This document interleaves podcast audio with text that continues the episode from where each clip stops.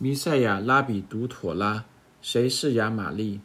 生命记二十一章十节到二十五章十九节。当你出去，以色列人出埃及后不久，亚玛利人起来攻击以色列人。那时亚玛利人来在利非定和以色列人争战。摩西对约书亚说：“你为我们选出人来，出去和亚玛利人争战。明天我手里要拿着神的杖，站在山顶上。”于是约书亚照着摩西对他所说的话行，和亚玛力人争战。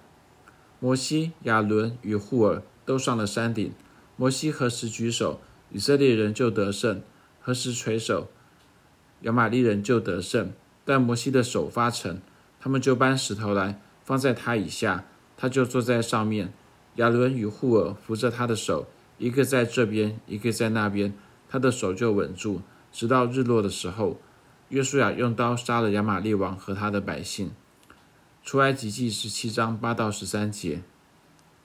当以色列人与亚玛利人征战的时候，摩西拿着神的杖站在山顶上，约亚伦与户珥站在摩西左右，扶着他的手，为以色列人祷告。以色列人与亚玛利人的征战结束以后，神宣告他必世世代代和亚玛利人征战。出埃及记十七章十六节，直到他将亚玛利的名号从天下全然涂抹了。出埃及记十七章十四节，在本周妥拉当中，摩西吩咐下一世代的以色列人说：“你要纪念他，你们出埃及的时候，亚玛利人在路上怎样待你？他们在路上遇见你，趁你疲乏困倦，击杀你颈后边软弱的人，并不敬畏神。所以耶和华你神使你不被四围一切的仇敌扰乱，在耶和华你神赐你为业的地上得享平安。那时你要将亚玛利的名号。”从天下涂抹了，不可忘记。申命记二十五章十七到十九节，神不但自己宣告，他要将亚玛利的名号从天下全然涂抹了。出埃及记十七章十四节，他也借着摩西吩咐他的百姓，要将亚玛利的名号从天下涂抹了。申命记二十五章十九节。有趣的是，在犹太人出罪日开头的祷告“扣你罪”当中。当敬拜主里的人祷告时，传统上会有两个人站在敬拜主里的人左右，就像是以色列和亚玛力征战时，亚伦与户珥站在摩西左右一般。亚玛利与赎罪日开头的祷告能有什么关系呢？从吹角节到赎罪日整整十天当中，犹太人天天祷告神在全地完完全全的掌权。现代著名的拉比 Joseph Soloveitchik 他说。只要亚玛力仍然存在，神就还没有完完全全的掌权。他接着问说：“谁是亚玛力，竟然阻碍了神的掌权呢？”当神创造天地时，地是空虚混沌，渊面黑暗。创世纪一章二节。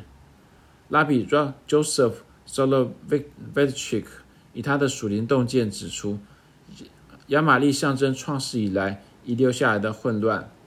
神创造天地时，他并没有完全消灭混乱，而是留下了一部分一部分的混乱与神的创造共存。而亚玛力正象征着创世以来遗留下来的混乱，同时也代表着罪。而神之所以留下一部分的混乱，是要让人能够参与在神的宫里，消灭一切的罪与混乱。神创造人类的目的，并不是让人类人类作为一个单纯的旁观者或消费者。单单观看神的作为，或是享受神的创造，就算在伊甸园里，人类始祖也有工作要做，要修理看守神的园子。从一开始，神就创造人类作为与神同工的伙伴，同时也是神在地上的代表。因此，神以他的形象样式造人，并且他们吩咐他们要分生养众多，遍满地面，治理这地，也要管理海底的鱼、空中鸟和地上各样的活物。创世纪一章二十八节。这是为什么神允许一部分的混乱存在的缘故，为的是让人参与在神消灭混乱的宫里。从创世以来，混乱依然存在，以致神的创造尚未圆完满，神就还没有在全地完完全全的掌权。拉比 Joseph Solovitchik 说：“神吩咐以色列人要将亚玛利的名号从天下涂抹了，不但是要消灭不敬畏神的亚玛利人，更是要消灭属灵的亚玛利人。”也就是一切存在人心里的混乱与罪。他说：“亚玛力存在每一个人的心里。”因此，真正的属灵征战，并不是与外在的敌人征战，而是与我们内在的敌人征战。我们往往着重在与外在的敌人征战，但真正重要的是我们面对内在的敌人，也就是我们内心里的罪与混乱。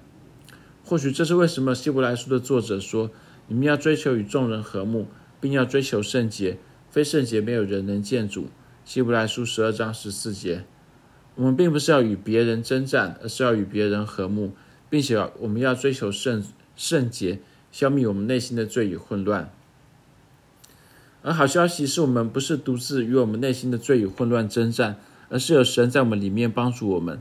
正如使徒保罗所说：“你们就当恐惧战兢，做成你们得救的功夫，因为你们立志行事，都是神在你们心里运行，为要成就他的美意。”腓立比书二章十二到十三节。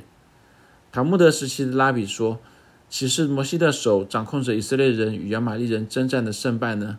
不，妥拉教导我们，只要定以色列人定睛仰望神，他们就会得胜；不然，他们就会失败。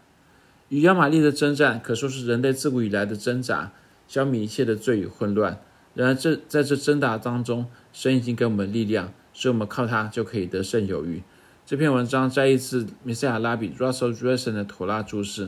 Creation to Completion: A Guide to Life's Journey from the Five Books of Moses.